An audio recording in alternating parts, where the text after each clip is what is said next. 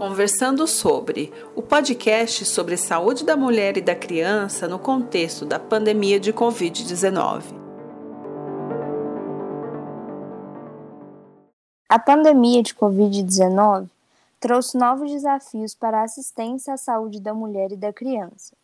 Métodos contraceptivos não são considerados serviços essenciais durante a pandemia.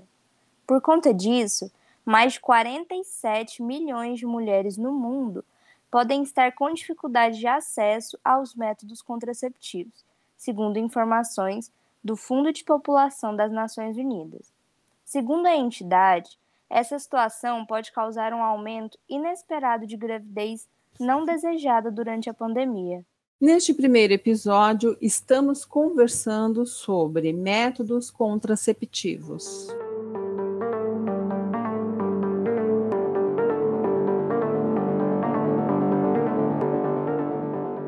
Olá, eu sou Silvia Miguel, jornalista e bacharelanda em saúde pública. E eu sou Silvia Letícia, bacharelanda em saúde pública. O Conversando Sobre trouxe duas grávidas e dois especialistas para essa reflexão, a fim de entendermos os impactos da pandemia na vida de mulheres grávidas. É, fiquei muito assustada, me encontro assustada ainda, medo, né, de acontecer algo, é, de que o Covid possa vir afetar o feto, alguma coisa durante a, a gestação. Mas graças a Deus até o momento está tudo tranquilo. Você usava algum método contraceptivo antes da gravidez? Se usava, qual método? Antes de engravidar, sim. Mas a partir do momento que eu decidi querer ter filho, como foi programado, eu parei de usar, fiz acompanhamento com o ginecologista. Eu usava injeção, é anticoncepcional injetável. Essa foi a Catiane de Oliveira Cruz Bertini, de 33 anos, que conseguiu planejar a gravidez, mas foi surpreendida pela pandemia de Covid-19. Mas nem todos conseguem planejar uma gravidez, o que é uma realidade para a grande maioria das mulheres e dos casais, pelo menos no Brasil, como é o caso da Monique Evelyn, de 18 anos de idade. Não, a minha gravidez não foi planejada. Hoje, dia 2 de outubro, eu estou exatamente com 30 semanas e 5 dias. Como eu não estava planejando engravidar e eu não tinha planos de engravidar, quando eu descobri, mesmo que a gente estava em situação de início de pandemia, eu não me preocupei é, em nada relacionado à pandemia. As minhas preocupações iniciais foram como eu ia fazer, o que ia acontecer, como seria dali para frente. Por eu não estar planejando e não tinha planos de engravidar, é, eu não nem, nem passou pela minha cabeça a situação de pandemia. Então, relacionado à pandemia, eu não pensei em nada assim de início. Você usava algum método contraceptivo antes da gravidez? Um pouco antes de engravidar, eu fazia o uso do, da pílula anticoncepcional e eu havia parado é, por causa de efeitos colaterais e eu estava em processo de, de consulta e análise para poder fazer a troca do meu anticoncepcional para um mais adequado para mim. E foi nesse momento da pausa para fazer a troca que acabei engravidando.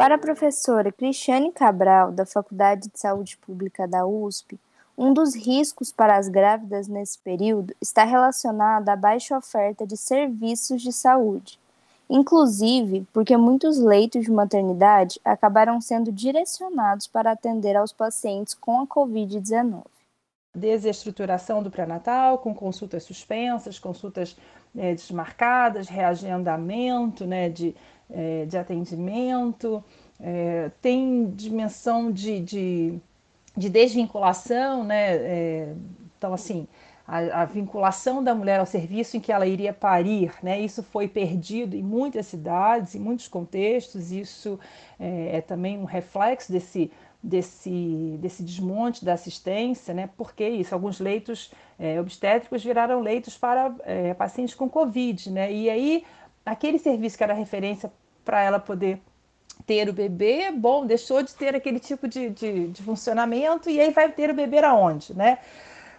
Bom, a gente não sabia. Voltou isso que a gente chama da peregrinação. A vinculação ficou perdida e volta a peregrinação para saber onde seria então o parto a ser feito. Né? Então a gente viu é, retrocessos, né? tanto no pré-natal quanto na assistência ao parto, né? nesse cenário de, de, muitas, de muitas incertezas. Né? Uma coisa que é fundamental falar que é isso, a gente sabe, por exemplo, isso a Simone, né, minha colega de departamento, tem chamado atenção, o hospital ele é um hotspot, né? ou seja, ele tem um risco aumentado de contágio, né? mesmo que não seja um covidário, como a gente chama, né? mas em função da circulação dos profissionais de saúde, ele é um hotspot, ele tem um risco aumentado de realmente da pessoa estar ali e se infectar, né? E aí a gente precisava ter, por exemplo, uma espécie de vigilância epidemiológica para a Covid no pós-parto, né? tanto da mulher quanto da sua família. E isso é um tipo de iniciativa que também não foi feito. Né?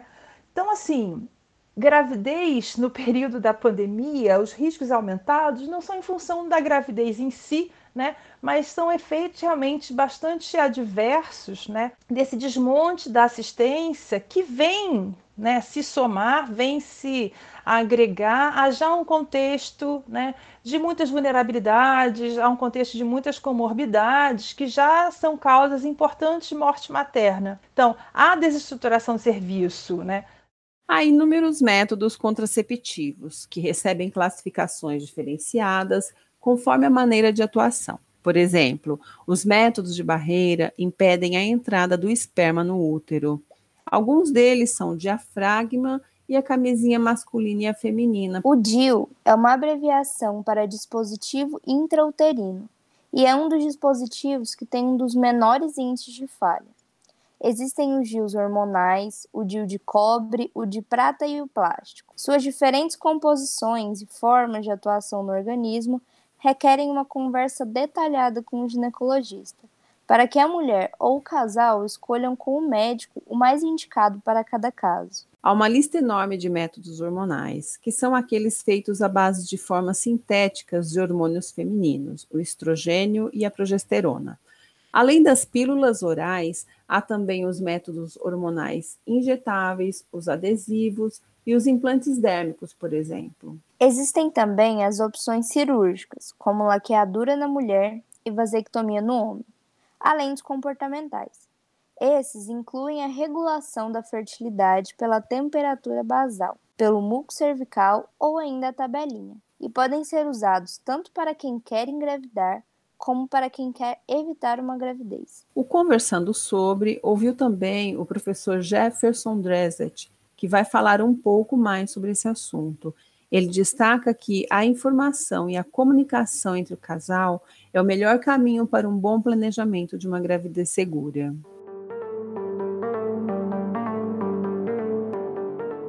Professor, os métodos contraceptivos mais conhecidos funcionam igualmente para todas as mulheres e todos os casais? Você poderia citar alguns exemplos? Os métodos contraceptivos têm características muito diferentes e principalmente os métodos hormonais, eles nem sempre poderão ser utilizados por todas as mulheres de uma maneira igual.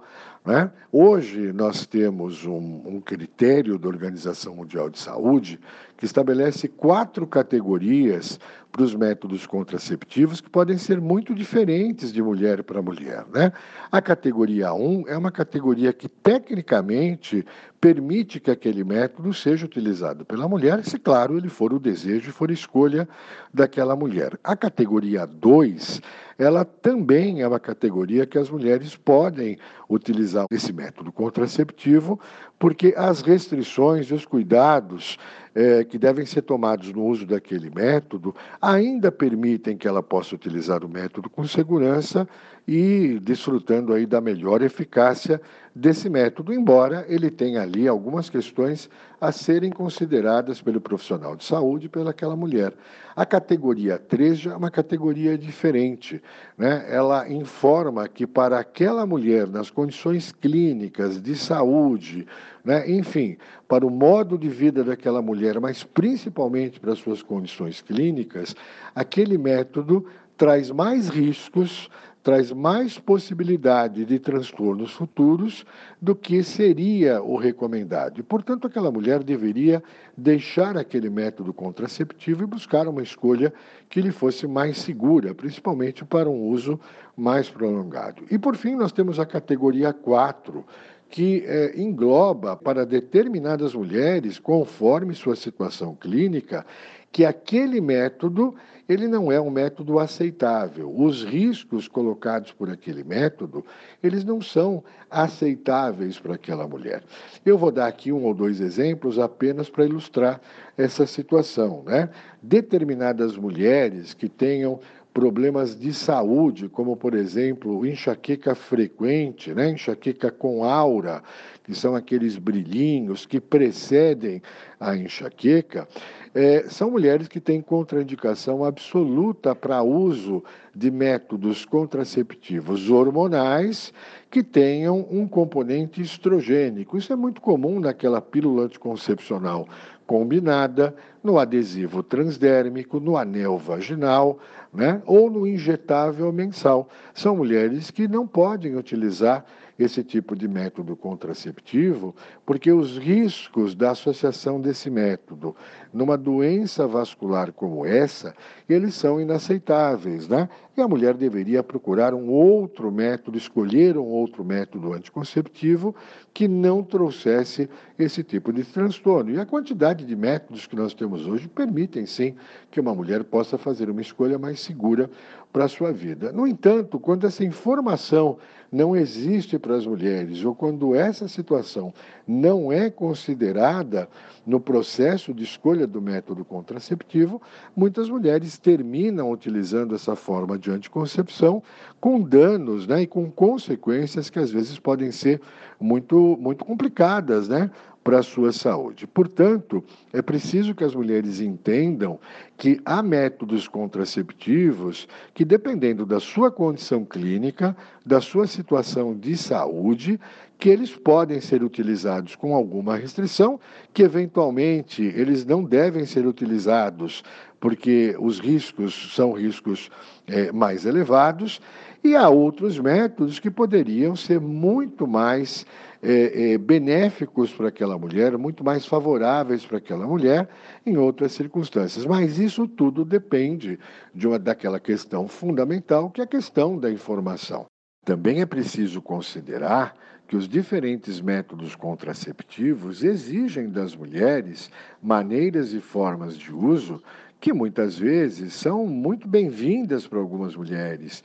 Elas vêm muito de encontro com o modelo de vida que essas mulheres têm, né? com a maneira com a qual elas veem o mundo, com a maneira com a qual elas estabelecem uma rotina em suas vidas. E o mesmo método para uma outra mulher, ele pode ser inviável né? porque as suas rotinas, os seus valores, a, sua, a forma de uso desse método contraceptivo impõe regras ou impõe é, é, é, maneiras né, cotidianas de ser manejado que não são aceitáveis para essas mulheres.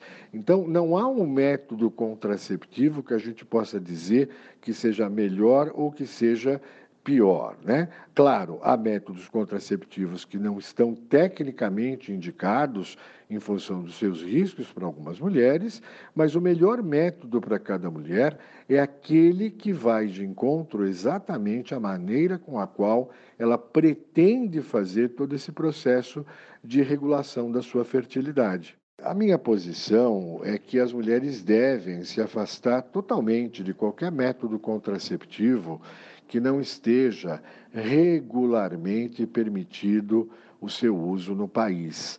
Mas, na verdade, nós temos iniciativas de contracepção, muitas vezes iniciativas dentro do campo hormonal, que estão sendo ou que podem ser é, é, utilizadas pelas mulheres sem a devida é, regulamentação, né? sem passar pelos trâmites necessários dentro dos órgãos de vigilância para que esse método esteja à disposição de uma maneira regular para as mulheres. É, essa é uma situação que é, me parece que as mulheres devam evitar totalmente, muitas vezes porque é, o uso de um método contraceptivo para estar disponível às pessoas, ele tem que passar por todas as regras, né? Por todos os estudos necessários, por todas as fases de estudo que são cabíveis para determinar tanto a sua eficácia quanto a sua segurança. E se esses métodos não passam por esses processos e esses processos não são apresentados para as autoridades sanitárias, as mulheres podem eventualmente estar utilizando um método contraceptivo onde há hum, eventualmente um forte interesse econômico para o seu uso e um pouco cuidado, ou um menor cuidado com os efeitos possíveis e com as complicações possíveis desses métodos por falta de observância desses procedimentos que são totalmente necessários para que as mulheres possam fazer o uso de, de qualquer método contraceptivo de maneira segura. O planejamento de uma gravidez requer informações e uma boa comunicação com o parceiro. Você acredita que seria válido buscar essas informações na internet? Ou, na sua opinião, qual o melhor caminho de busca de informações neste caso? A informação adequada, clara, correta e principalmente acessível é um elemento fundamental para que os casais e particularmente para que as mulheres possam fazer as melhores escolhas do ponto de vista de contracepção.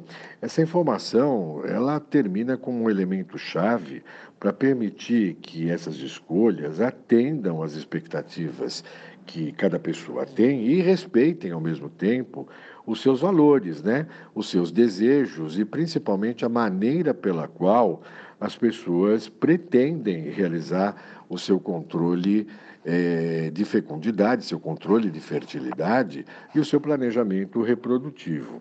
A informação também ela é fundamental para que as pessoas possam conhecer para cada método contraceptivo qual a sua característica principal, quais são os seus benefícios, qual é a maneira pela qual a gravidez é evitada, né? quais são eventualmente as contraindicações desse método. Uh, em algumas circunstâncias, quem são as, as mulheres que mais eh, podem se beneficiar daquele tipo de método contraceptivo? Existem várias maneiras de se conseguir uma informação adequada sobre métodos contraceptivos. Né? Uma delas que ainda me parece muito interessante é que as mulheres possam conversar entre si com outras mulheres, com outras usuárias de diferentes métodos contraceptivos e possa conhecer qual é a experiência daquela mulher, como foi o processo de uso daquele método para aquele, para aquele casal, por exemplo, o que pode ser de grande ajuda, né? essa experiência que as pessoas é, têm com os diferentes métodos contraceptivos. Isso pode ser muito apoiador, tem um efeito muito importante nessa decisão.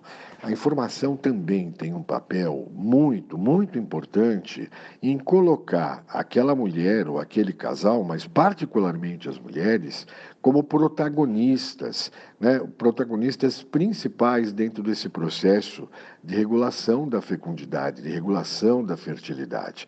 A informação permite que a mulher possa participar desse processo, dando a ela uma autonomia muito maior de fazer escolhas que sejam escolhas adequadas ao seu modo de vida, seu estilo de vida e a sua trajetória do ponto de vista de como conseguir alcançar esse planejamento reprodutivo ao longo dos seus anos de atividade sexual.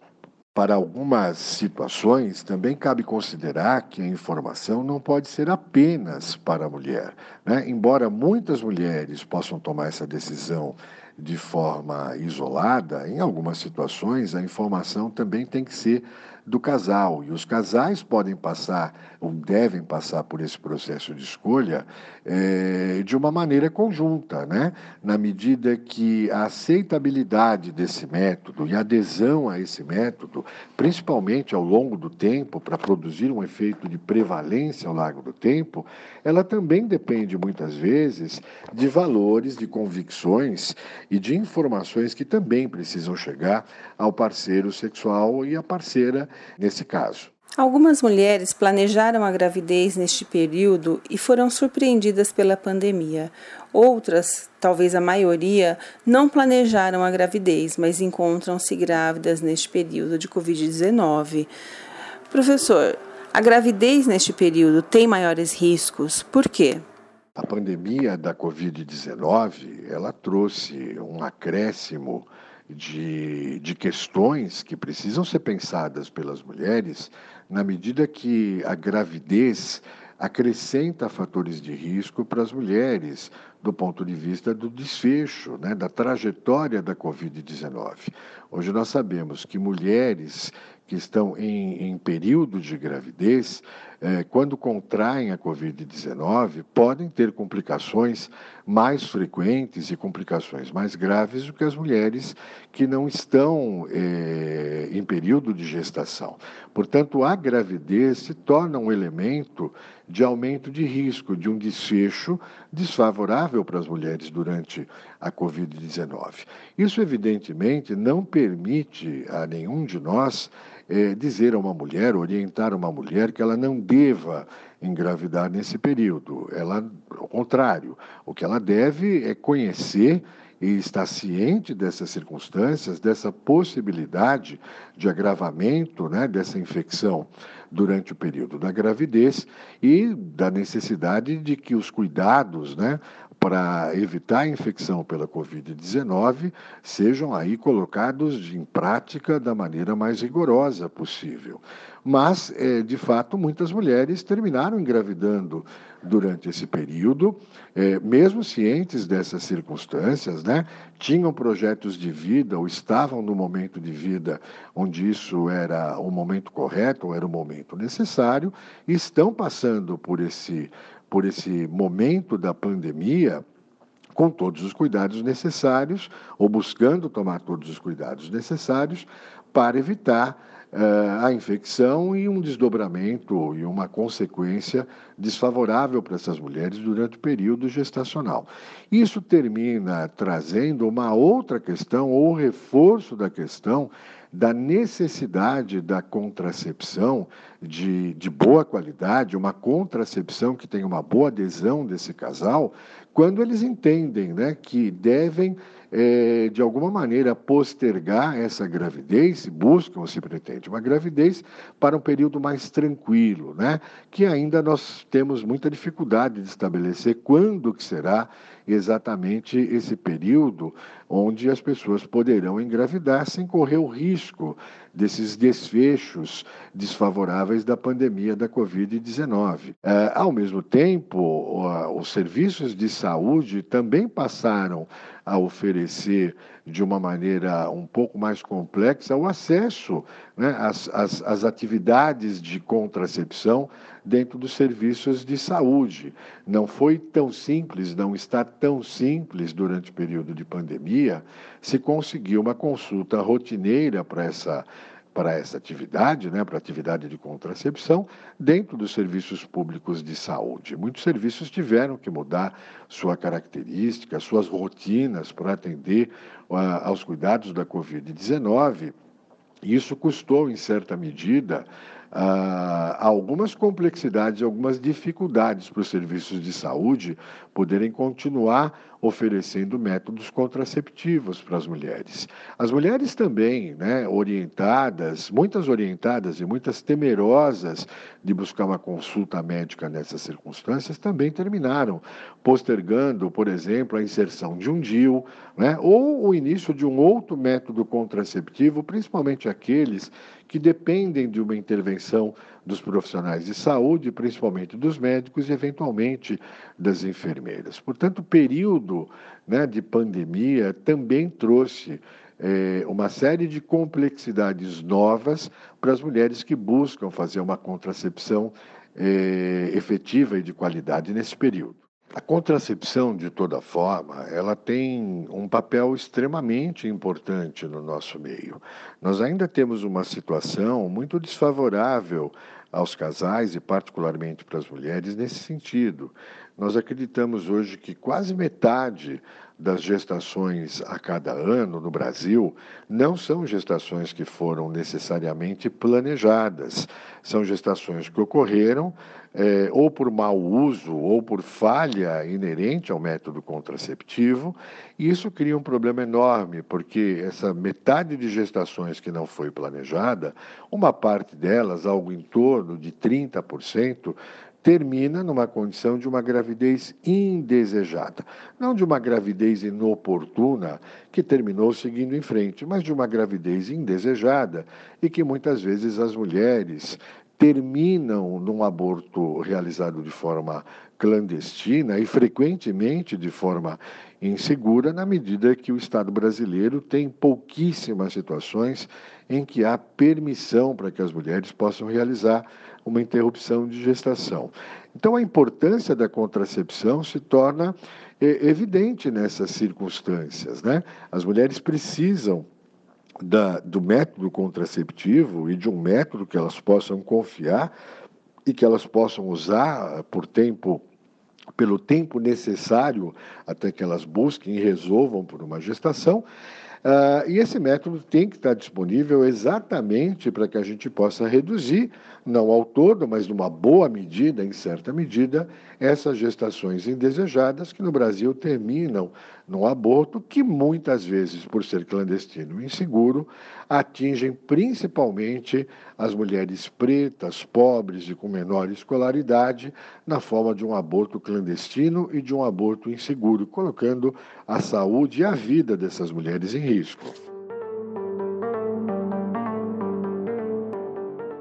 É bom lembrar que no início da pandemia, diversos organismos internacionais e associações chamaram a atenção para a importância de manter os serviços de saúde sexual e reprodutiva. Mas no Brasil, não houve acordo sobre o tema e o governo demorou a tomar uma atitude, como mostra a professora Cristiane Cabral. É, porque, assim, logo no início da pandemia, começam a sair vários documentos de organismos internacionais, como a OMS, UNFPA, FIGO, que é a Federação Internacional de Ginecologia e Obstetrícia, chamando a atenção, já começa em março, né? Chamando a atenção para a importância da manutenção dos serviços de saúde sexual reprodutiva nas ações, que esses serviços fossem contemplados nas ações que os governos estavam tomando para enfrentamento da pandemia do Covid-19, tá? É, e aí, quer dizer, vários documentos saem nesse sentido, tá? O, o, a gente no Brasil, a gente demora um pouco a falar sobre isso, né? Eu acho, é só em, em junho, por exemplo, que sai uma nota técnica do Ministério da Saúde, que é uma nota técnica que nada mais é, ao meu ponto, ao meu ver, né, uma síntese das recomendações que estavam sendo feitas por vários organismos internacionais, já por vários pesquisadores, como estratégia de enfrentamento da, da pandemia e essa dimensão da gente não, não vacilar em relação à saúde reprodutiva, saúde sexual e saúde reprodutiva. Por quê? Porque a gente já aprendeu e já viu com outras uh, pandemias epidemias que essa é uma área muito sensível que sofre realmente efeitos é, rapidamente e drásticos, né? Pois bem, em junho, né, o Ministério da Saúde ele emite uma nota técnica que fala do acesso à saúde sexual e saúde reprodutiva no contexto da pandemia do Covid. Isso foi publicado em 1 de junho, mas na sequência, né, essa nota ela é revogada, é, ela é, tem uma espécie de aspas, má compreensão, desacordo sobre esse texto, porque também, claro, falava de assistência é, ao aborto legal, tinha algumas questões que falava da importância de manutenção dos serviços de aborto legal, né?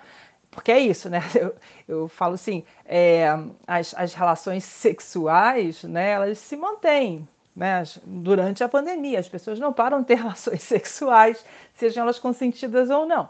Então, enfim, tem toda essa dimensão e esse documento ele na verdade ele é rechaçado ele, ele é na verdade retirado do ar né e, e a equipe técnica que faz esse documento ela é demitida né?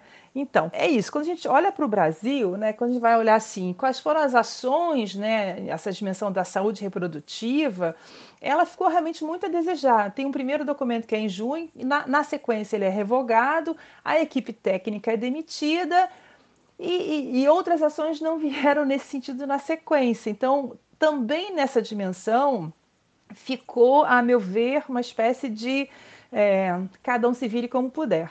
Né? E isso, claro, tem muitos efeitos né? É, em diversos planos, tá certo? Como mostra a fala da professora Cristiane, o país ficou num vácuo no que se refere à proteção e prevenção da saúde sexual e reprodutiva. Por isso, a informação é fundamental.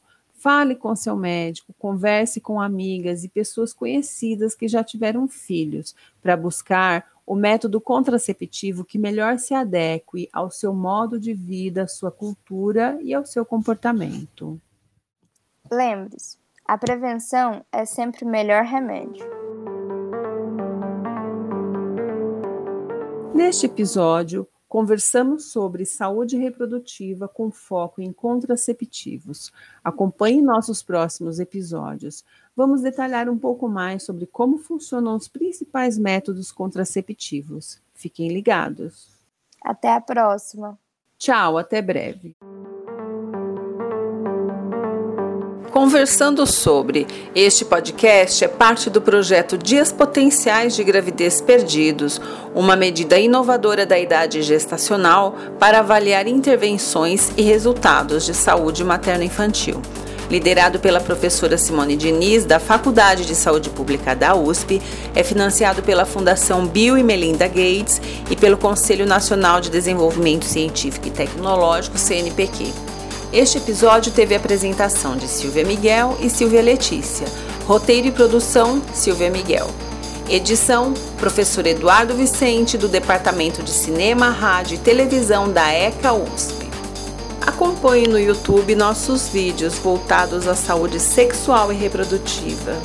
O endereço no YouTube é Dias Potenciais de Gravidez Perdidos.